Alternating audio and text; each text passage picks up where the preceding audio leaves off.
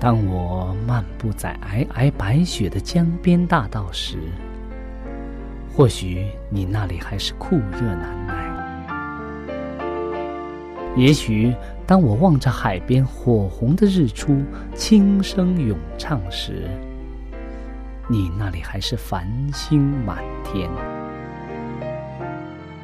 我们远隔万水千山，身处不同的环境，是上帝的爱。将我们凝聚在一起，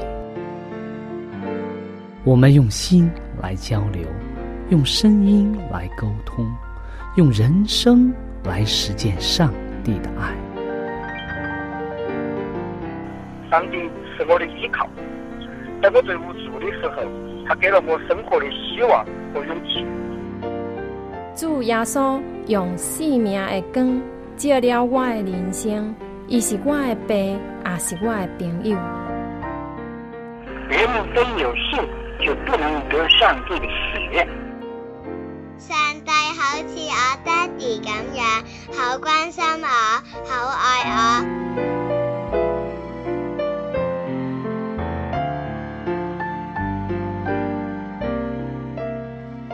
亲爱的听众朋友，我是小明。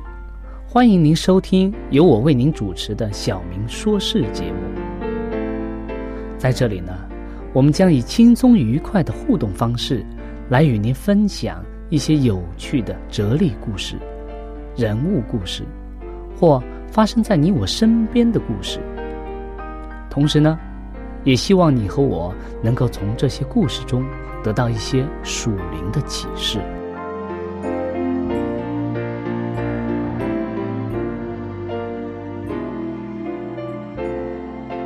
欢迎您收听《小明说事》。亲爱的听众朋友，大家好，欢迎您来到《小明说事》。今天呢，我们要和大家先分享一则小小的故事。这个故事呢，听起来好像是一则令人震惊的消息，好像也是会让人感觉到很沮丧，也很震惊，但是。读完故事之后呢，我们会感觉到上帝有他奇妙的安排。今天故事的题目是什么呢？是丛林中的谋杀。在一九五六年一月九号啊，全世界的人呢都可以在报纸上读到一个令人震惊的一个消息。这则消息的大标题是什么呢？是五位国外布道士失踪。相信已经被奥卡族的矛所刺杀。六天前呢，五位美国的年轻人坐着小飞机，在印度奥卡族领土上茂密的丛林当中着陆了。他们在居拉里河旁边啊搭好了帐篷。他们是去做什么呢？他们是去做布道士。他们在那里等候奥卡族的人。奥卡族呢，是世界上所剩最原始的部落之一。他们深知自己所在的这个地方非常的危险，就是这些年轻人。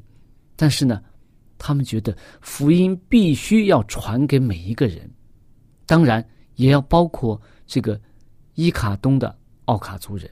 所以呢，五位年轻人呢。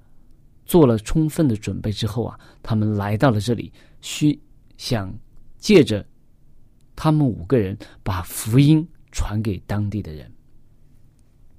他们在那里足足的等了三天，来了三位印度人，就是奥卡族的人。这是第一次文明人与野蛮人之间的个别的这种接触。这之后不久啊，他们。这五个年轻人啊，用无线电告诉他们的基地说：“哎，今天福音前进到了伊卡东的这个奥卡族人当中，也是一个大的日子。”奥卡人回去了。两天之后啊，他们带来了另外六位，也是奥卡族人。当他们来到这个五位年轻人的帐篷里的时候啊，这。五个年轻人中的一个年轻人啊，就用无线电报告消息说：“就是今天，为我们祷告吧。明天四点四点三十分啊，我们再联络。我们今天要为上帝做那美好的见证。到了约定的时间，就是第二天下午的四点三十分，大家都焦急的等待着对方的消息。这些年轻人的太太们在无线电的旁边啊，无线电接收机的旁边，非常焦急的等待着，但是呢，一直没有消息。事后啊，有一群搜寻队啊，发现这五个年轻人死在他们飞机的旁边了，他们是被那些奥卡族人杀害了。然而，年轻的这些五位。传道士，他们并没有白白的牺牲，他们勇敢的面对死亡，最后啊，使别人去到那里，与那里的人奥卡族人同住，学习他们的语言，并且把圣经翻译出来给当地人。那些奥卡族人啊，当他们真正的接受了福音之后啊，他们很多人流着泪承认说。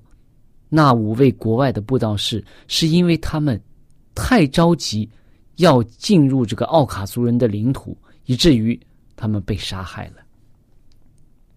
一位奥卡族人说：“啊，他说我做的很不好，我以前做的很不好，我也参与了杀害那些人的事件当中，但是啊，那是在我认识上帝之前的事情，现在。”我真正的认识到，我是一个罪人，我悔改了。现在啊，仍然有很多的人不认识上帝，有上百万的人从来没有听说过耶稣基督的事情，也从来没有听说过福音的事情。上帝啊，在呼召那些肯接受富有挑战性之勇敢的青年人站出来，为耶稣做见证。他在找肯将上帝之爱的信息传出去的这些献身的年轻人。上帝现在发出了呼召，他在呼召你，也呼召我。上帝说：“我需要你，你愿意为我去传扬福音吗？”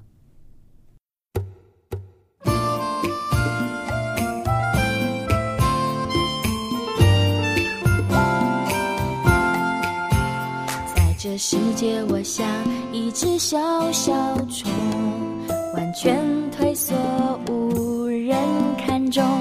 活在充满竞争的人群，我想说出我毫无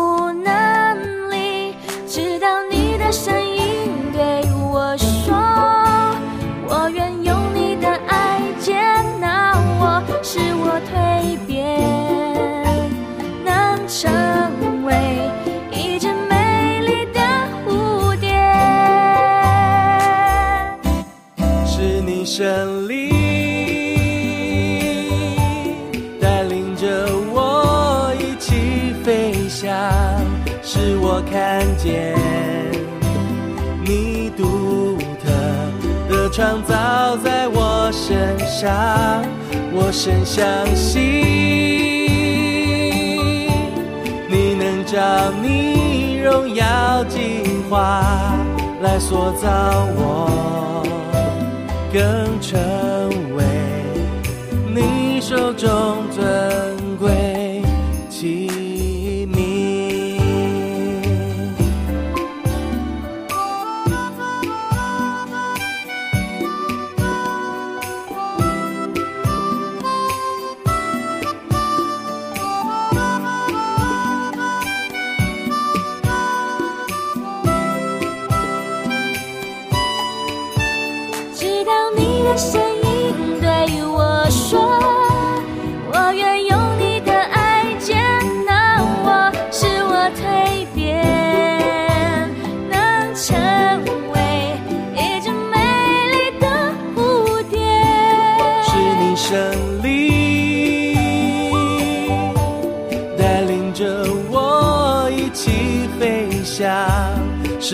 看见你独特的创造在我身上，我深相信你能照你荣耀计划来塑造我，更成为你手中尊贵，是你胜利，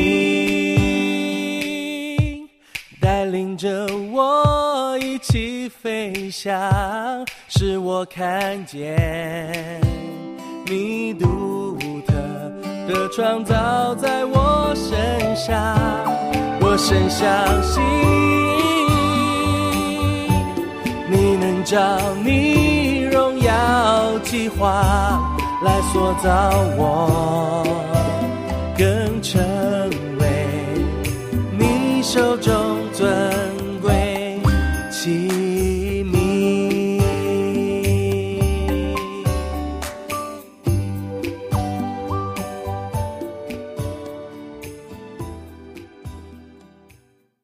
亲爱的听众朋友，当我们听到这首欢快的歌之后，我们有没有心情好一点呢？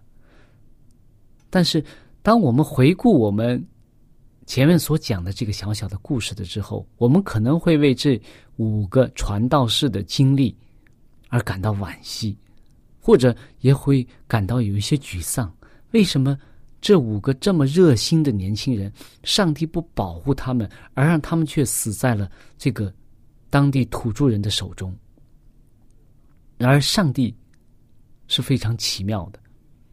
他需要一些年轻的人、热心的人去为他做工。但是，有的时候呢，当一些年轻人，我们讲到年轻人的时候，经常会讲到一个词，就是说朝气蓬勃，非常有活力，非常愿意去实践。但是有的时候呢，我们可能会按照我们的自己的想法，或者按照我们自己的计划，按照我们自己的旨意去做一些事情。上帝也会善用我们这些人，这些软弱的人，去为他成就那美好的事。我们可以看到，如果没有这五个年轻的这种奉献的精神，如果没有他们这种愿意冒着生命危险去传福音这种热诚，那么怎么可能会有人接着他们的足迹去到那里？为那些印度的奥卡族人去传福音呢？怎么会有那么多的人最后悔改、认识上帝、接受救恩呢？所以，上帝所预备的、上帝所安排的，都是非常奇妙的。回到我们的圣经当中，我们是不是也能够看到这样的例子呢？在新约的福音书当中，在约翰福音当中有一个。记载是非常典型的。当我们看到圣经中说，当耶稣要来到这个世界当中之前呢，会有人怎么样啊？会有人去宣扬，去为他预备。那么这个人是谁呢？我们经常讲到约翰，施洗约翰。圣经中的施洗约翰。就是耶稣基督来到世上之前的一个为耶稣预备道路的开路先锋。那么有圣经的朋友啊，我们可以打开约翰福音的第一章十九到二十八节。约翰福音的第一章十九到二十八节，我们来看一看这一段。记载的是有关约翰证明自己不是基督，他是为基督做开路先锋的这件事。当约翰在约旦河旁边啊，呼召那些人犹太人说：“你们要悔改认罪，接受福音。”当他在那里为耶稣做见证的时候啊，很多人当时的。这个犹太人有很多，特别是法利赛人这些人呢，就差遣一些仆人呢来问约翰说：“你是谁？”我们来看一看这一段十九节，约翰所做的见证记在下面。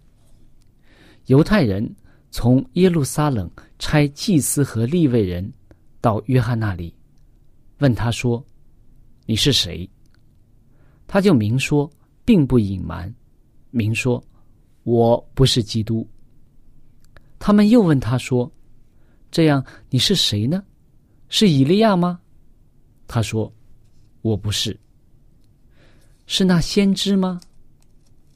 他回答说：“不是。”于是他们说：“你到底是谁？叫我们好回复差我们来的人。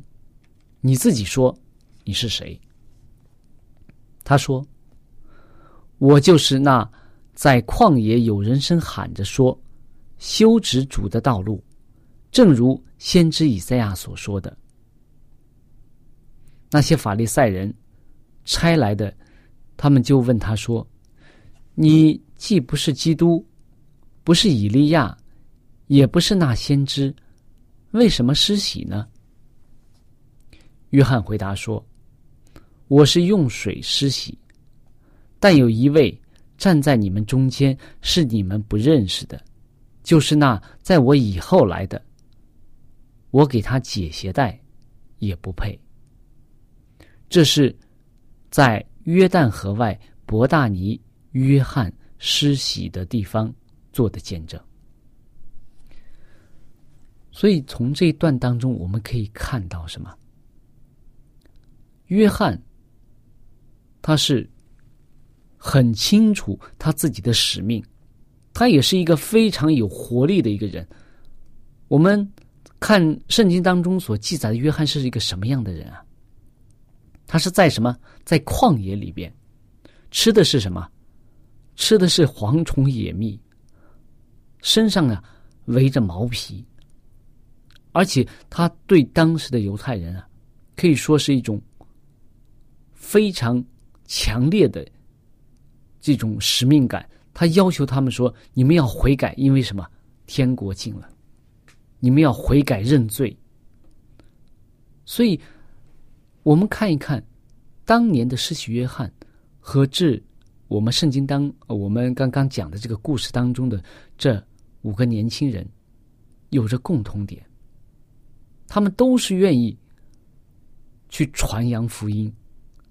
约翰虽然当时是要求犹太人悔改，但是他是在为主耶稣铺平道路，他也是在传扬一种福音。那么这五个年轻人呢，他们也是。传扬这种福音，那么你可能会问：哎，那五个年轻人可能是冒着生命的危险，是吗？是冒着生命危险去为耶稣做见证、传扬福音的。那么施洗约翰呢？他只是在那里让这些人悔改而已。但是，其实当你仔细看圣经的时候，你会发现，施洗约翰在当年。他挑战这种罪恶的这种信心，也是在很大程度上是冒着生命危险的。大家还记得施洗约翰为什么死的吗？是怎么死的吗？当他完成了他的使命之后啊，在有有一段时间，大家还记得吗？当施洗约翰看到西律，他甚至。挑战当年的西西律王，希望他也能够悔改认罪，能够归向主。因为当时的西律啊，他用这种抢夺的方法呀，将他兄弟的这个妻子夺过来。所以，当约翰得知这件事情的时候啊，他就很严厉的告诉西律说：“你这样做是不合理的。”所以，当时的西律王。对施洗约翰也是非常憎恨的，因为当时的王掌握着一个平民百姓的生杀大权，以至于他的妻子希罗底啊也非常的憎恨约翰，他认为约翰在羞辱他，约翰在排挤他。